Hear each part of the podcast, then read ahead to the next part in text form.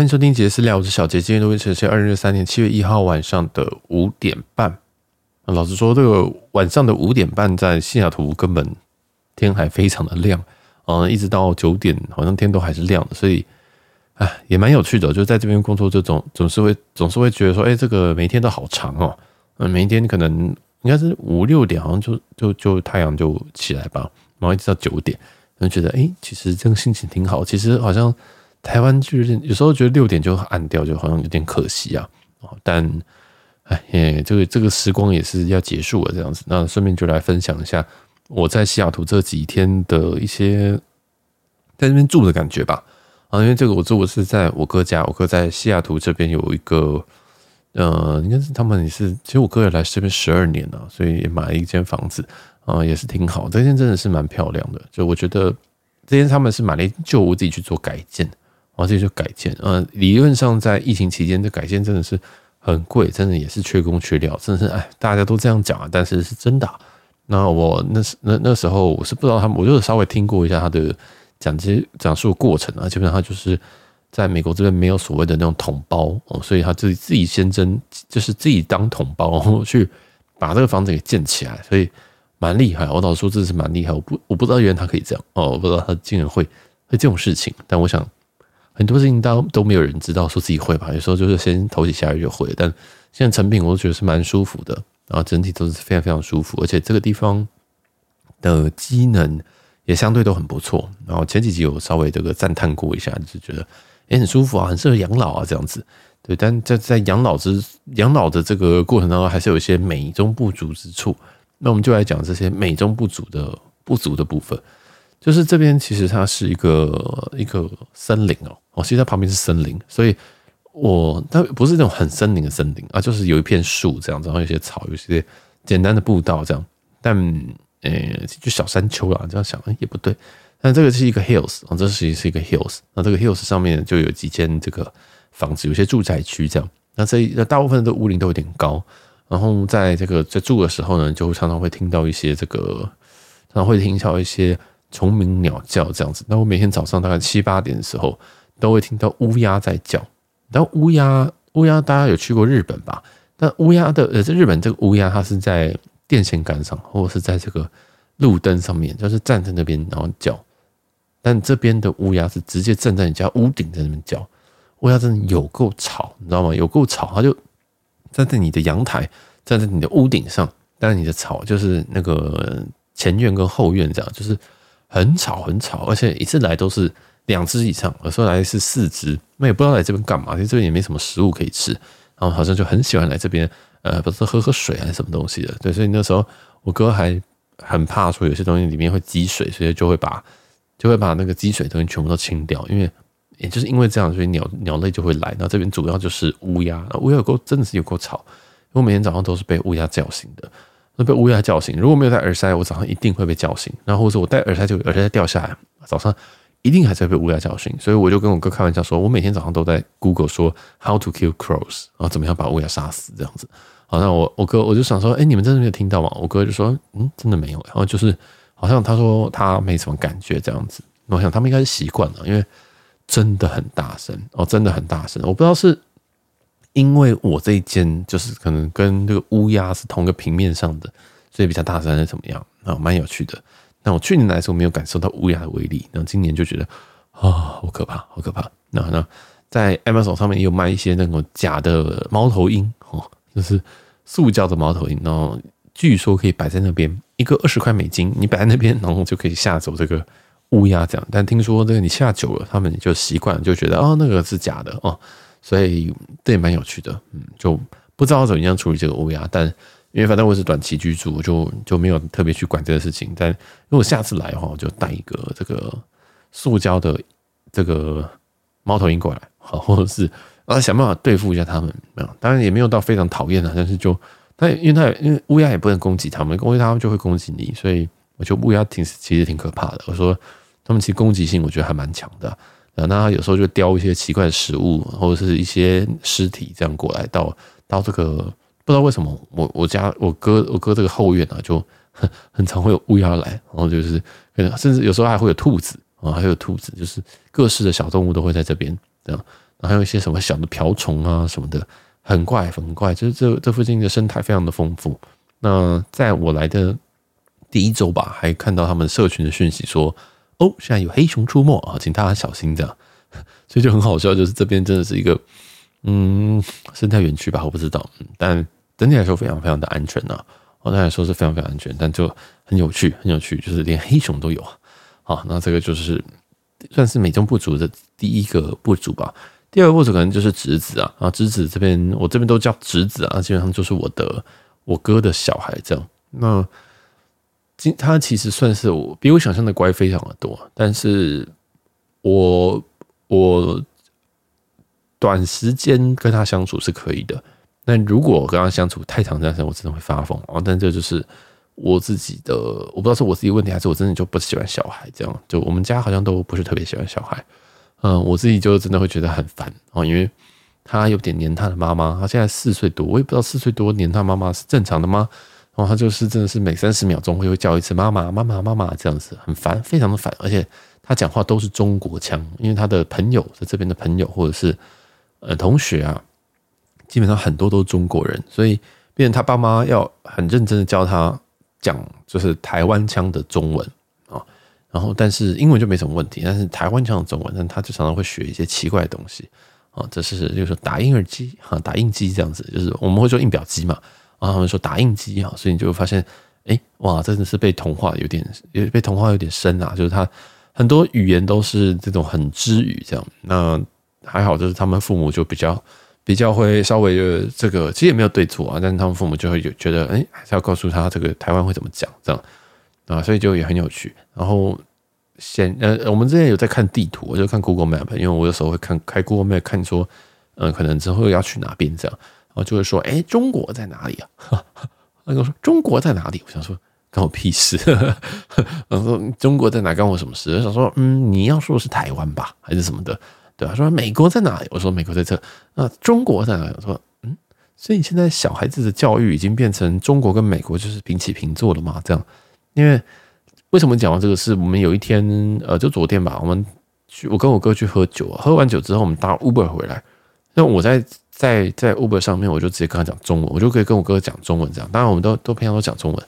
但是就讲一讲，结果司机他是个黑人，黑人他就突然跟我说啊，你们会讲中文啊？我就以为我听错，你知道吗？因为正常在美国这边，你黑人哈讲中文的几率有点低啊，白人也很低。而且我在一个 Uber 里面，我就想正要，因为我们在刚喝完酒，我们就已经喝了蛮多的，想说哎呀，我们要回家。结果这个前座哦，这个 Tesla Model 3的这个司机，Uber 的司机竟然黑人跟你讲说，哎，你们会说中文啊？我就想说哇，不妙哈，不妙，完蛋了。因为知道这个，他们其实还蛮。还蛮蛮爱讲话的，我就觉得啊，好，然后就想说，好，我那我要休息，那就是祝我哥幸福啊，就好好跟他聊。然后我们就用中文跟英文夹杂在那边跟他在那聊天，反正他们就讲到说什么这个中国的问题，对啊，他就说他他问说，哎，你觉得那讲中国跟你们，你们来自台湾，那你们觉得这个台湾都用英文讲大部分？他说，那你觉得这边会有一个战争吗？这样子？那我哥哥当然就讲的比较安全一点，因为他在。他当然还是比较，他在这里比较久，他在美国也十二年，所以他们也知道大概说，听到这种问题，大概要准备要怎么回答啊？因为我说，如果我们在回台湾，我们觉得说啊，可能会有啊，但我们可能准备好，或者说我们也不希望有啊，但是也没有办法，中国就是疯疯的啊，这但是其实你在这边你不能这样讲话。我们在美国，你如果这样讲话，你真的是有点危险啊，就是呃，如果在公司这样讲话，你有可能被别人说啊，被别人排挤啊，或什么的。哦，所以其实，在台湾，呃，在美国的这种台湾人，如果你你不管你的政治立场什么，大家都还是比较隐晦一点，大家比较隐晦一点，因为真的对岸被教导的模式，真的就觉得自己自己是大中华民族，哦，或是亚洲最大强权，然后台湾真的他们就认真认真觉得是中国的这样，所以他们会觉得说，哈，你怎么这么怪？你怎么会觉得自己是独立的国家这样？所以这是真的是教育，真的非常非常重要。那他们深根深根蒂固，就会觉得。还是深根底固，深根底固就觉得说台湾是中国密不可分的一部分之类的这样，所以嗯，真的差很多了。那我们先撇除政治不讲啊，我也不知道我哥的这个政治立场是什么，反正就会跟他就跟那个黑人司机开始开聊天啊。我叫他黑人是不是很歧视他？但他真的很黑啊。然后对不起，然后嗯，反正他就问说，哎，那你觉得会不会有战争？然后我哥就说希望不会有啊，对不对？就是对吧、但是可能还是在所难免。然后你知道黑人回什么？黑人回说，嗯，但你看现在美国这样子，你也在这边活生活一段时间，你也知道现在美国就乱七八糟，对吧？那势必中国一定会取代美国成为第一大强强国。我就想说，你到底讲什么？你知道吗？你知道我听到那时候，我自己脸是快要垮掉，但我已经垮掉。我就想说，好，算了，我要装睡。或者好像我，反正我哥其实，我哥是，我觉得他应该比较会处理这种东西，他就跟他哼哼哈哈这样就过去了。我想，我就想说，哇，现在连美国人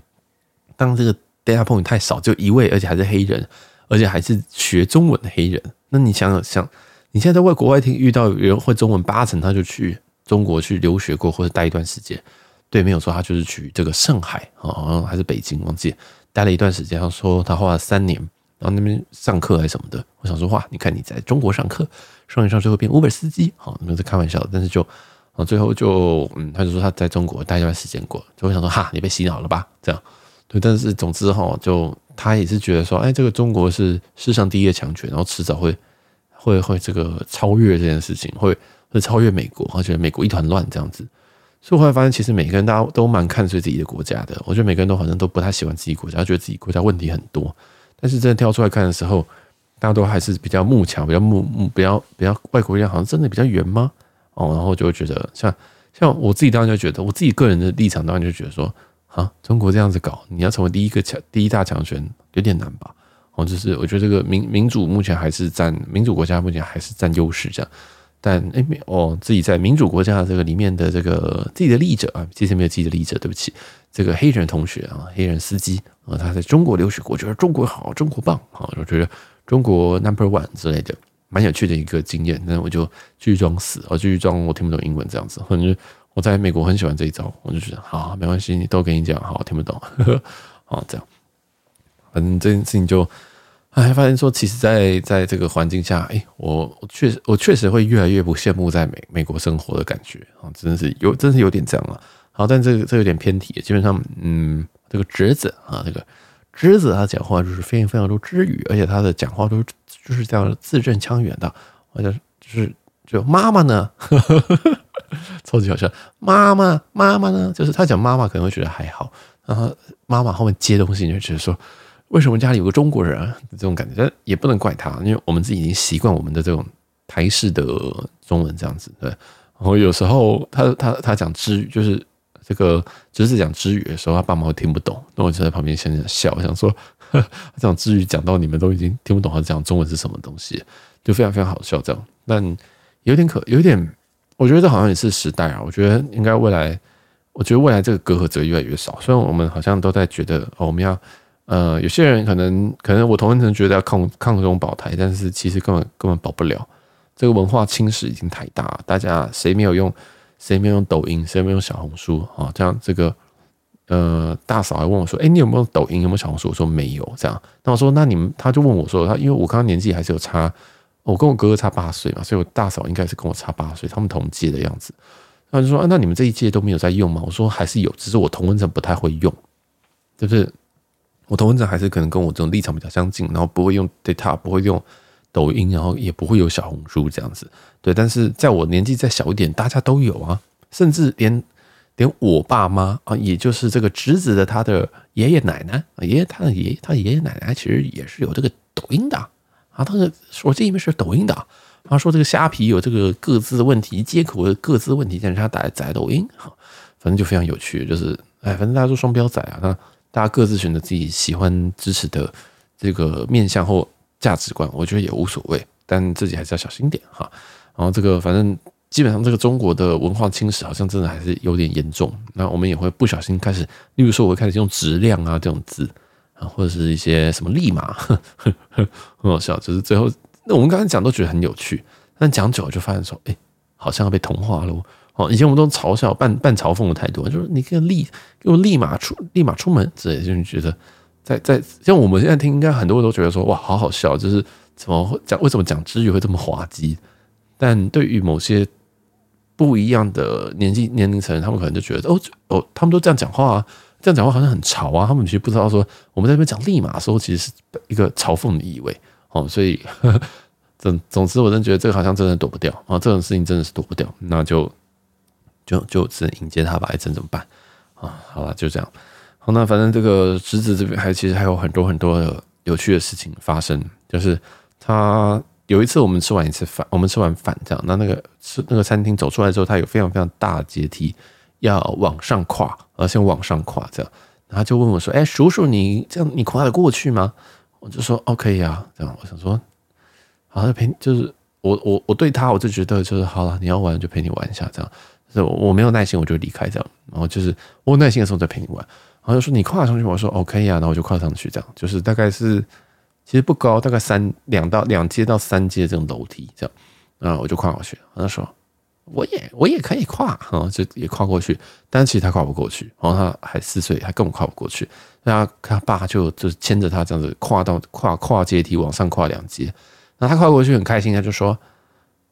这个女，这个妈妈呢？妈妈可以跨过去吗？这女生应该跨不过去吧？” 我听到这边是傻掉，你知道？我想说，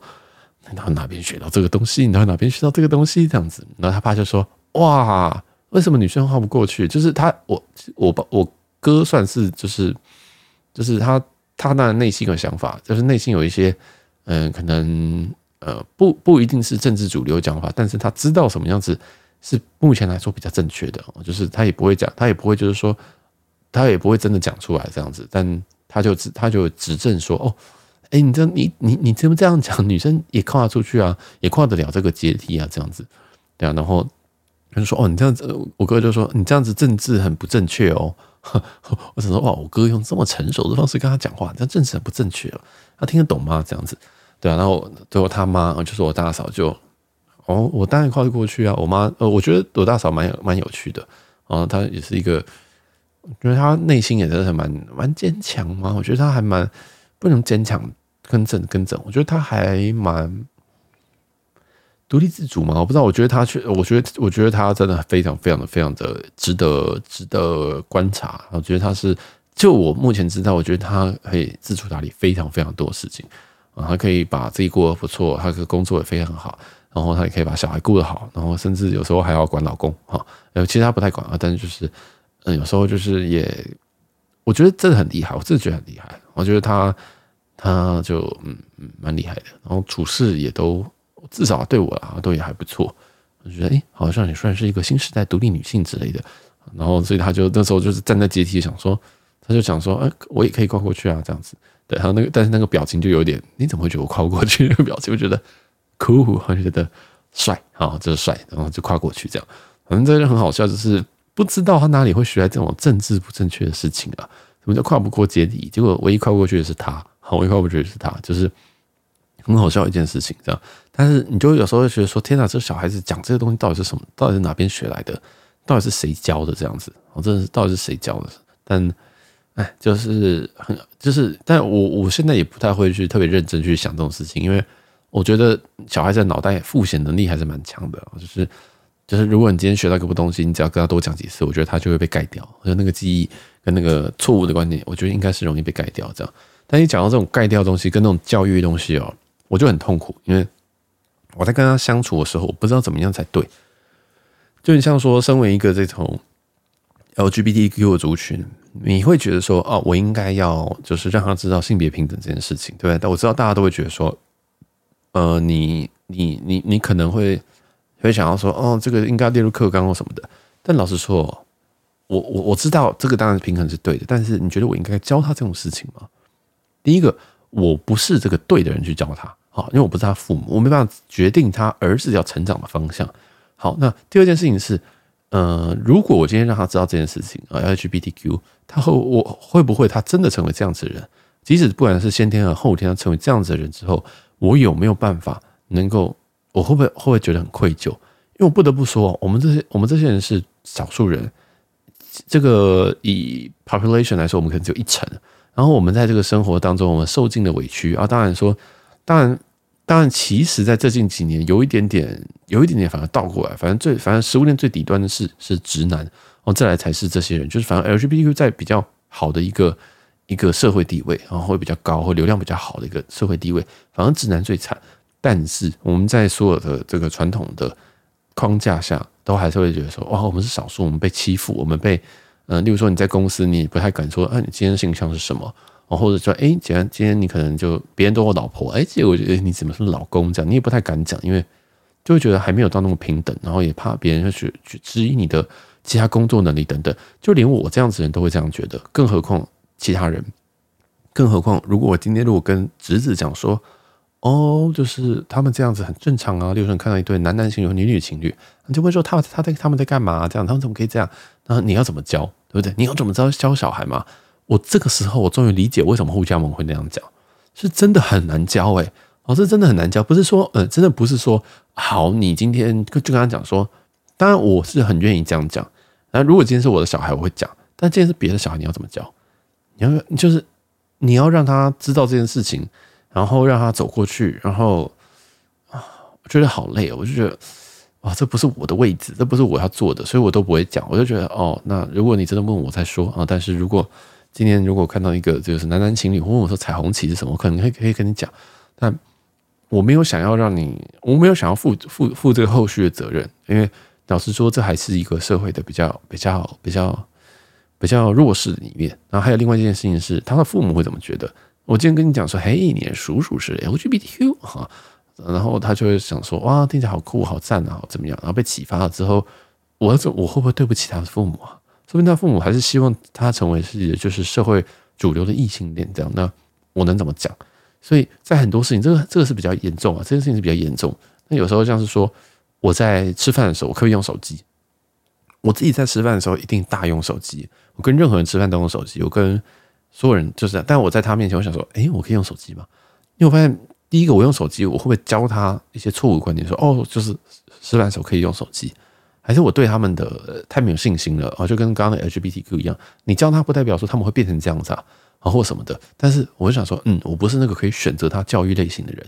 因为如果他教育的话，他爸妈应该要就是他爸妈再来教他，或者是说可能他爸也没有想要让他这个时候就知道这种事情，我不知道哦，所以但我就觉得哇，有时候在跟这种侄子相处，就是你这边有很直系的这种人相处的时候，你就觉得。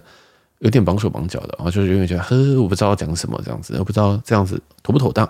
然后可能我之前在喝一个可尔必思，然后他就问说这是什么东西，他也要喝。那我就想说哇，可尔必思很甜哦，或者是说这可能对你，你现在连晚餐都没有吃，对不对？然后我们以前的习惯都是说哦，如果你晚餐没有吃，那你基本上你就不能喝饮料之类，就是会有一些奖赏的一些一一些意意思这样。但他们是不是这样说？他们是这样处理？那会不会我干脆不要喝可尔必思，就可以让这件事情都不要发生这样子？好，当然我们也可以讲得很开，就说啊，这种欲望的事情，小时候五岁就该学着控制。但有时候你知道，小孩闹起来真的是天翻地覆啊！嗯，所以那不知道就觉得小孩真的很难教。我我现在可以理解为什么他们会说这样，我怎么教小孩？因为真的有点难教哦，真的有点难教。就连我是这个族群的人，我都已经不知道怎么样跟小孩说嗯，这就是。嗯，这是很正常。对，我当然可以这样讲，我现在现在可以这样讲，但是在那个情况下，就觉得说，好啦，他年纪大一点再说吧。哦，或者说，嗯，他爸妈再跟他说吧。就是对，而且老实说，他爸妈对这个东西到底是接不接受，我真的都不知道。好，就是我知道我爸妈，我自己的爸妈是不接受的，也就是这个侄子的侄子的爷爷爷奶奶是不接受，完全不接受，传统到不行。但是呢，他的爸爸妈妈呢，是真的接受还是假接受？是吧？就是像我这种族群，在社会当中，有些人是，嗯，有些大部分人，其实我们会看到社群上面大家都很接受、很赞、很棒。但是你知道，是是这个公投结果，就是又告诉你七成人就不不同意嘛？所以这其实这些人都还是多数。有些人只是不讲，有些人只是表面上支持，然后心底下不知道。像我哥跟他老婆，我就根本不知道他们到底是支持我还是不支持我。他们当然永远都会跟你讲说：“哦，我支持你，我觉得这样很棒，你开心就好。”但是实际上他会不会就觉得说：“哎，你不要碰我的小孩，我。”一直都有这个，我跟我跟他侄子一直都保持距离，我非常非常怕碰到碰到他们小孩，因为我都觉得说，他的他的父母会不会觉得我在猥亵他的小孩？我真的一直都有这个想法，但是我知道这个不对，我知道这个不对，但我觉得说，好，我跟他保持距离，即使这个侄子他可能已经扑到你身上，或者是已经做一些很奇怪的姿势的时候，我要跟他保持距离，就是。我很不想要有这种误会，或者是很不想要，就是让他们父母觉得说，哎呦，这样。当然我知道他们理解都是错的，然后他们，但是就是，就有时候就是，哎，就是就这种感觉。嗯，我不想说，呃，二十年后被 me too 这样子。好，把这个讲远了。但总之，其实我觉得小孩真的很难教，然后怎么样教才对？然后外面吸收什么东西可能是又错的，然后像你要怎么样，要怎么样让他把这个呃 screen time，把他那个叫什么看荧幕的时间要怎么样降到最低，也是很难，而是非常非常难。就是你要让他一一天看多少时间，然后你要让他吃东西，你要怎么样去引导他做一些你觉得是对的事情？那这些东西又是对的吗？有时候会觉得说，哎，其实我们现在觉得，哦，这样是对的，你好好念书才是对的，或者是你就早点睡觉才是对的。但好像很难，有时候有时候觉得小孩子真的是各种难教，各种难难以去去选择你的这个 path 到底是是不是对的？对，因为你有时候你就觉得，哦，我们今天这样子教育他，会不会会不会最后他就变成错的样子？好，那这个我昨天跟我哥喝酒也有稍微聊到一点事情，就是。讲我自己，我就说我自己，如果是他的话，我不会把小孩带回台湾，因为在这边多舒服啊，哦，多舒服！这个父母双薪，然后，然后这边又有一个漂亮美丽的好的房子，这样。然后虽然这个这个价格跟台湾比起来真的也没有贵，但是就觉得很漂亮、很舒服啊。这边的住家环境也非常的好，附附近的这个邻居都很开、很很友善，这样子。你出去还跟你讲说，哦，你要出门哦，这样子就是就是。你会觉得他们人很好啊，人很好，然后也没有什么恶邻居，不会有晚上在那边突然唱歌或者是什么之类的啊，就不太会有。那栋距也都相对远，然后也有什么前花园后花，呃，前院后院这样子，就很舒服。学区也不错啊，学校朋友也都还蛮 nice，他就是侄子也很喜欢跟他们一起相处，这样等等，加起来，老实说，这是不可多得的机会。这真的是一个不可多得的机会。你有时候你在学校，你可能霸凌，被霸凌，或者是你会有恶邻居，或者是说你学习不好，然后或者是你房间房子很破、很偏远，租的没有，他们这些都没有这些问题。所以以这样客观条件来讲，基本上已经对于小孩成长环境已经九十五分了。我已经九十五分，至少我自己成长环境可能只有可能只有五五十分吧，六十分吧。我们只有学区好而已啊，剩下的环境都非常非常的糟。呃，刚刚我讲的，我我刚刚我称赞的这些点，都是因为我小时候都没有，所以我才称赞人家这些点。但我我唯一小时候优点就是我们学区很好，我们学区非常好，所以其他的东西我都没有，没有什么好邻居，没有什么好家长，没有什么好的气氛，没有什么好朋友，没有在没有呃在学校还还要被霸凌哦等等，总之很很复杂的东西。啊，总之我觉得，如果是他，我是他，我我哥的话，我也不会把小孩带回台湾，就是就学。这样我也不会让让我们回去就学，因为没有必要啊，真是没有必要啊！你在美国，你都在第一强权了，对不对啊？如果这个按照这个黑人小哥的说法的话，应该是第二强权，未来啊，迟早要被这个中国给超越。那你还是第二啊？那台湾算老几？嗯，台湾算老几？就是你也一样可以这个赚了一大把钱之后再回台湾就好了，对不对？或者是赚美国钱的回回台湾花，这也可以啊。反正健保那么廉价，不，如果健保还没倒的话，那时候再用就好了。对不对？也是没什么问题，反正他也是双重国籍啊，我们在在美国生，然后再回回回去复籍一下就好，就，哎，反正他就是，嗯，对我们来讲，就是对对很多人来讲，包括对我来讲，都是含着金汤匙出生。那我觉得，其实我觉得这无所谓，那就是好好用你的金汤匙吧，不要把你的金汤匙放拿到台湾，那没有意义的啊。虽然降维打击是不错，但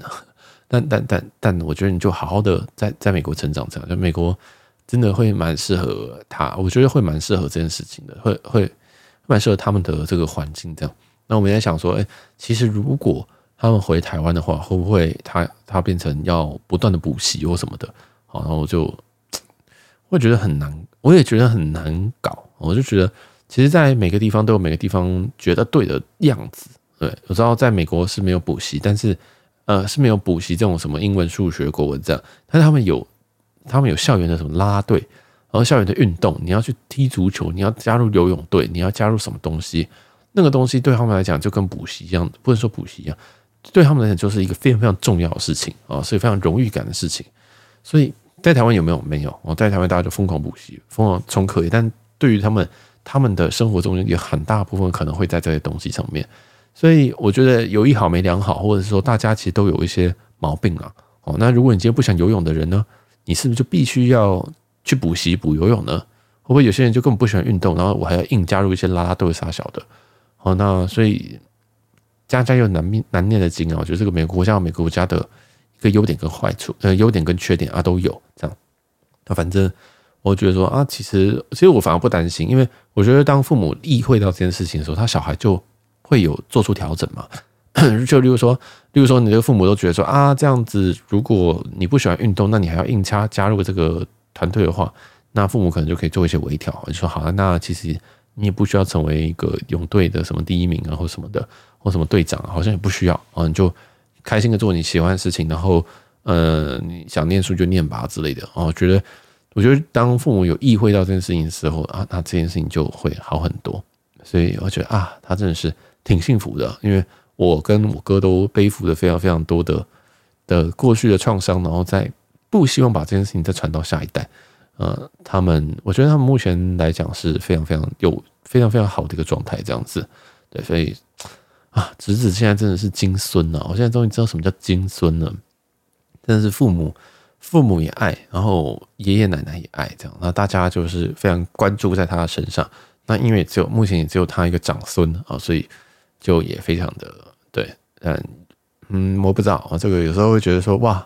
啊，这就是长孙的威力吗？这就是长子的威力吗？啊，看起来是确实非常非常的有威力啊！大家都是是重，就是大家目光全部都在他们身上这样子，对啊。不过他们也刚刚好也是隔了一个太平洋啊，所以也不会感受到那么炙热的这种期待的眼神啊，就是也不会被感受到说啊。其实大家都很希望说他长得怎么样多棒啊，又又又又去美国念书，又可以成为什么样子的人啊？对，就是我觉得其实有一段距离，其实是挺好的。所以，哎，我觉得他们这样真的是挺幸福的啊，他们真的是挺幸福的。好，那这个就是这边就讲一讲这个侄子的一些有的没有的，跟他相处就是啊，我都觉得有时候觉得这个小孩子是小孩子，真的是有时候挺有时候挺聪明，有时候有时候又挺笨的这样。然后他们确实也都听得懂你在讲什么。啊，虽然说他的中文可能也还好啊，就是没有特别好，但是你还是他他还是听得清楚你在讲什么，他还问你说你刚刚在说什么这样子，然后就是一个非常非常呃，还是那个一块海绵的时代吧，就是他会把你的东西就是输进去都吸收这样，那有时候他就会直接讲出来，然后直接学你讲话这样，就也是一个蛮有趣的一个过程，但我结论我还是没有非常非常喜欢，我还是不喜欢小孩。因为实在太鲁小了啊，实在太鲁小，我真的觉得啊，如果不是亲生的，我真的想把他掐死；即使亲生的，我还是很想把他掐死啊。所以，嗯，其实这个侄子已经算是，我是觉得他已经算很乖了，但我不太确定是不是这样，就是我也没什么比较比较组，所以我觉得他应该算乖了，但有时候还是闹起来真的是很疯啊，就是他爸妈都会生气的那种，这样对吧？反正哎，就是真的很辛苦啊，养小孩真的很辛苦，就是。好，那还有一个番外篇啊，番外篇就是说，有一天，有一天我在洗澡哈，我在洗澡的时候，那不知道为什么我侄子就冲进来。那洗澡的时候是是是我有我要我要拿浴巾要进去进去那个洗洗澡淋浴间的时候，所以我那时候是全裸，啊结果那个侄子就冲进来，然后就拿着一封我的信，然后有一个快捷的信要寄到寄寄到这边这样，然后就冲进来，所以。所以没有说，他就看到我全裸了这样子。我想说，吼吼吼，看你要怎么跟你爸交代。哈，就是你看到你的叔叔全裸了啊，这个听起来，我觉得我不是故意的，所以我就觉得，嗯，好，你自己不敲门的，我自己不敲门的，我没有关哦，我没有关哦，这样，